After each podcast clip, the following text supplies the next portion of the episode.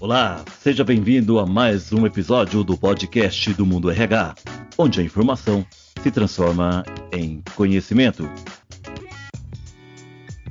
Segundo dados recentes do Fórum Econômico Mundial de 2022, ainda serão necessários dois séculos para ver igualdade de gênero no mercado de trabalho.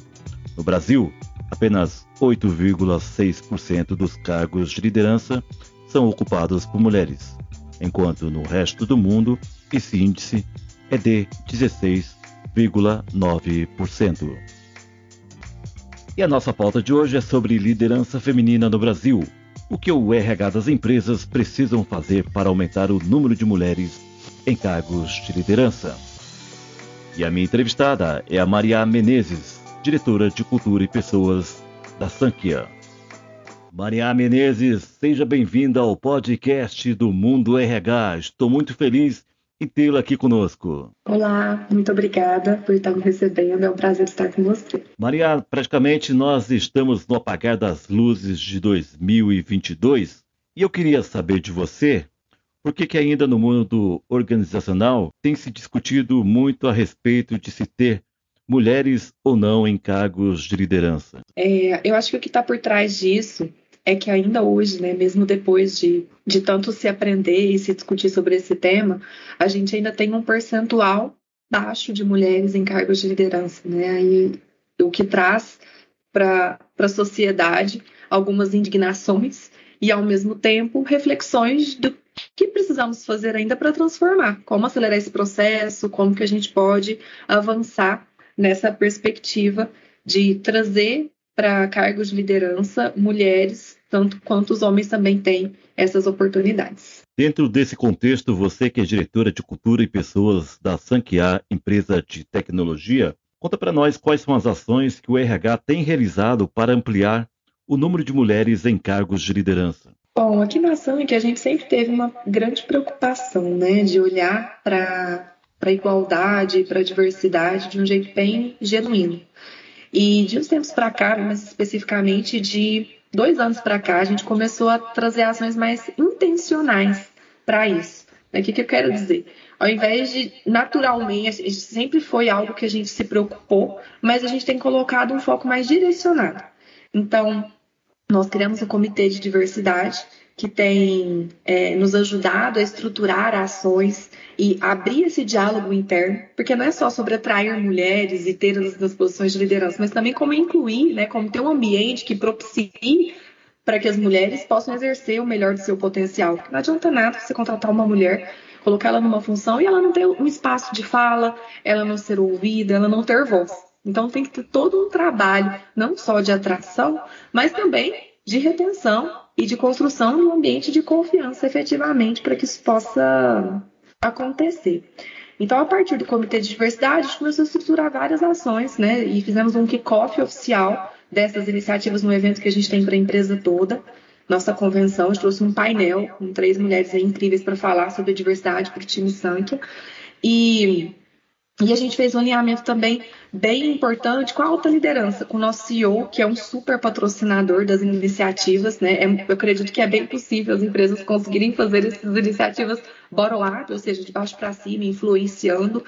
Mas tem algumas questões, especialmente nesse caso, envolver também a inclusão, não é só sobre atrair, como eu mencionei, que a gente precisa ter um, um alinhamento da liderança que já está na empresa quanto à relevância de ter essas mulheres aqui, né, de ter outros grupos minoritários também presentes. Então a gente fez esse alinhamento foi quando a gente estabeleceu um compromisso oficial, né, de chegarmos a 50% de mulheres na liderança. Hoje na SANC nós temos 38%, a gente começou com 37%, estamos com 38% e firmamos esse compromisso diante aí de toda a empresa. É, e aí de lá para cá, várias iniciativas foram desenvolvidas. A gente hoje é, estamos fechando um programa afirmativo de estágio. Então, em janeiro de 2023, começam com a gente 24 estagiárias mulheres para a gente dar oportunidade de formação dessas profissionais. Nem sempre a gente vai encontrar mulheres prontas para estarem já atuando em cargo de liderança, mas a gente entende que a gente pode influenciar e formar mulheres dentro de casa para que isso seja possível também, para que a gente possa promover mais mulheres. Então, a gente está com esse programa é, afirmativo de estágio.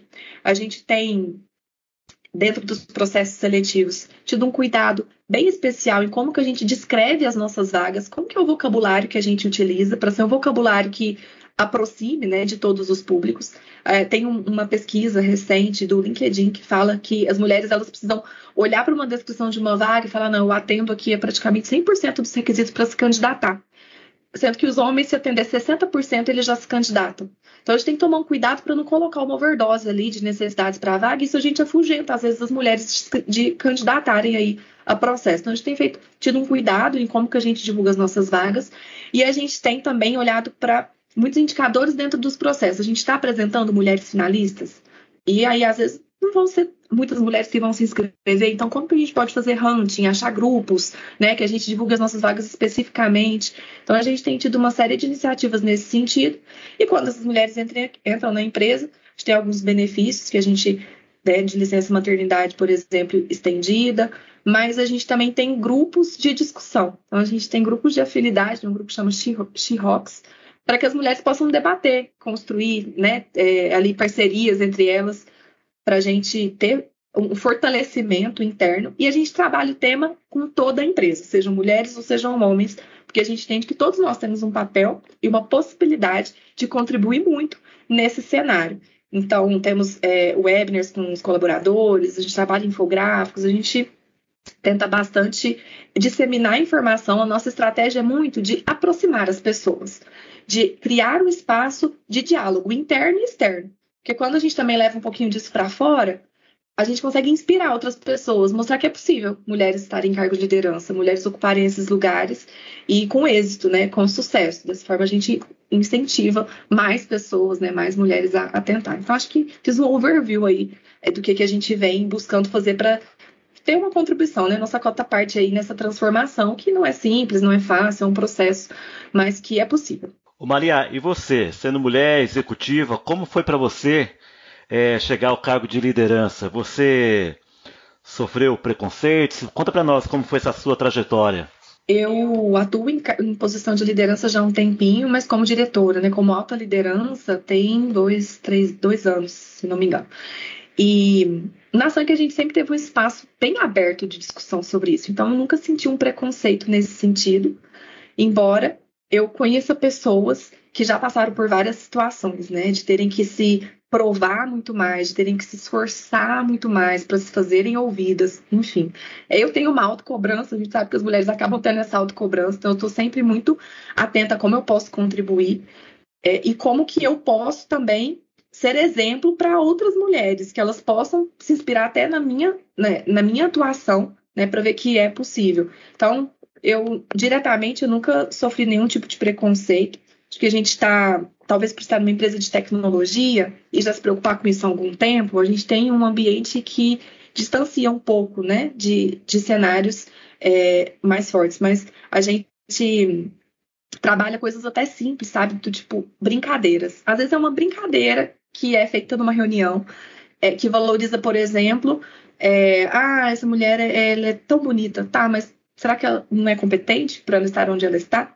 Então, pode parecer uma brincadeira, mas talvez diminui, né, um pouco aquela profissional. Então, é maçã que a gente tem esse cuidado até de falar, olha, cuidado com essa brincadeira, talvez você pode ser mal interpretado e às vezes está passando uma mensagem que não é que a gente quer reproduzir aqui. Então, a gente tem muito esse cuidado para que não só eu, mas outras mulheres na empresa consigam ter um ambiente seguro para atuar né, que elas não se sintam coagidas, para que elas não tenham que ficar provando a competência delas o tempo todo. Então, é, é, um assunto bem delicado. Eu sei que acontece ainda em muitas empresas, em muitas realidades, e é o que a gente tem que ter uma atenção, porque pode ser um comentário que até então era visto como puramente uma, uma é, algo aceito, né? Natural, normal, enfim, uma piadinha, mas que hoje já não que a gente tem que rever, né? Não é porque a gente fez isso até aqui dessa forma que a gente pode precisa continuar fazendo. A gente tem que rever bastante como que a gente se posiciona e como que a gente dá espaço para todo mundo de forma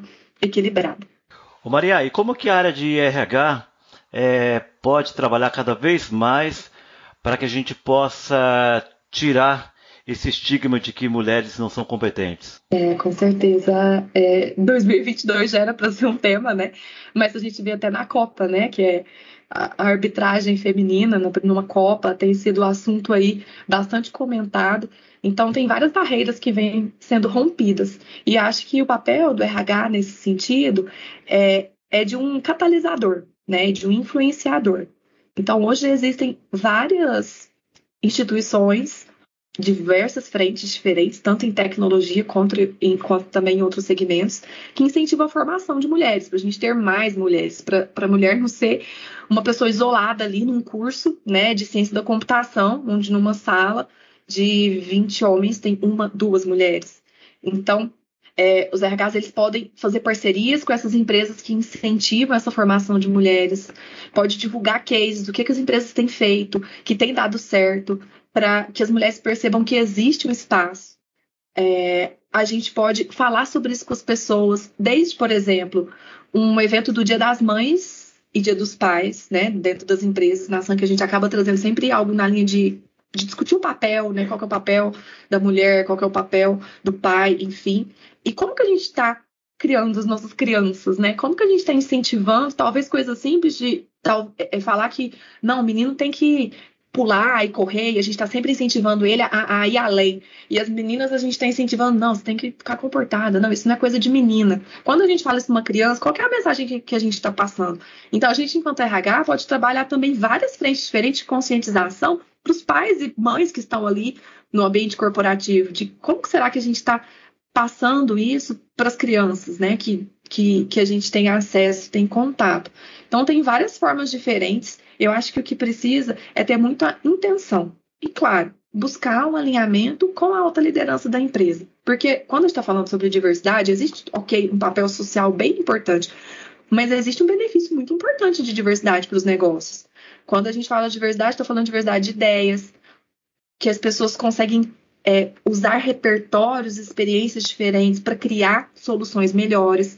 Se são pessoas muito iguais, como que elas vão ter ideias diferentes? Elas vão ter ali a mesma linha de raciocínio. Então, quando a gente pega essa diversidade de opiniões, e para ter de opinião precisa ter diversidade de vivências e, e tudo mais, é, isso acaba potencializando um ambiente muito mais criativo e inovador.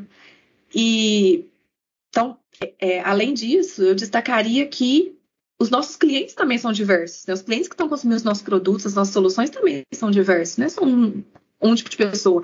Então, ter a diversidade na empresa ajuda a gente a potencializar resultados. Então, ter um alinhamento com a alta liderança da relevância que é trabalhar a diversidade e aí construir um plano gradativo, na medida de que a empresa consegue absorver, para ter consistência, para não ser só mais uma empresa divulgando uma série de ações que na verdade não acontecem na prática, é acho que é um papel que hoje o RH tem e pode é, ser um aliado muito forte nessa busca né, de transformação que a gente vem fazendo. Maria, e como que você, como que você acha que as mulheres se diferenciam dos homens em cargos de liderança? O que, que chama mais atenção? Talvez até por uma questão histórica, né, de, dos incentivos que a gente recebe desde criança, isso pode ter essa distinção, mas eu vejo que as mulheres elas têm uma habilidade de estruturação, organização e planejamento diferenciadas, assim. É, e, enquanto o homem tem aquela, muitas vezes, a energia ali da execução, de, de fazer as coisas, né? Então, eu acho que a mulher agrega muito em olhar para essa estruturação, né? Olhar para esse planejamento.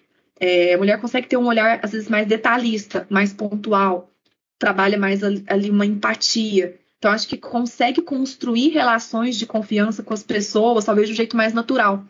E, e, eu acho que tanto os homens quanto as mulheres têm total condição de fazer isso. Acho que os homens também têm essa condição, mas talvez até um outro olhar, né? É, por terem sido desincentivados, não sei se essa é a melhor palavra, mas até é, Aquela, aquelas frases clássicas, né? Ah, homem não pode chorar, por exemplo, homem não chora e tal.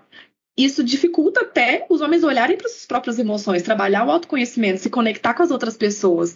Então, eu acho que nesse sentido, é, as mulheres acabam tendo uma facilidade maior por olhar mais para si, né, se conectar mais com elas mesmas, elas conseguem se conectar mais com o outro. Então acabam construindo aí essas relações com o time de forma mais intensa. Mas de novo, eu acho que isso é possível para todos, mas talvez por esse histórico que a gente carrega, é mais desafiador para os homens algumas dessas atividades, da mesma forma que algumas outras pode ser mais desafiador para mulheres, mas eu acho que todos podem ter essa oportunidade de desenvolver, basta ali dedicarem para isso. Mas eu, eu, vejo que as mulheres conseguem agregar nessa perspectiva da estruturação, da organização, da empatia né, e do olhar para o outro. Maria, a gente está caminhando aqui para o nosso final do nosso podcast aqui, mas eu gostaria que você deixasse aqui uma mensagem às mulheres que estão te ouvindo nesse momento, que aí buscam é, cargos de liderança. Essa jornada né, de ser mulher no mercado de trabalho é sempre um desafio, mas ele é um desafio muito bom à medida que a gente se, se, se propõe, né? Acho que tem, nunca tem certo e errado, tem o caminho que a gente escolhe.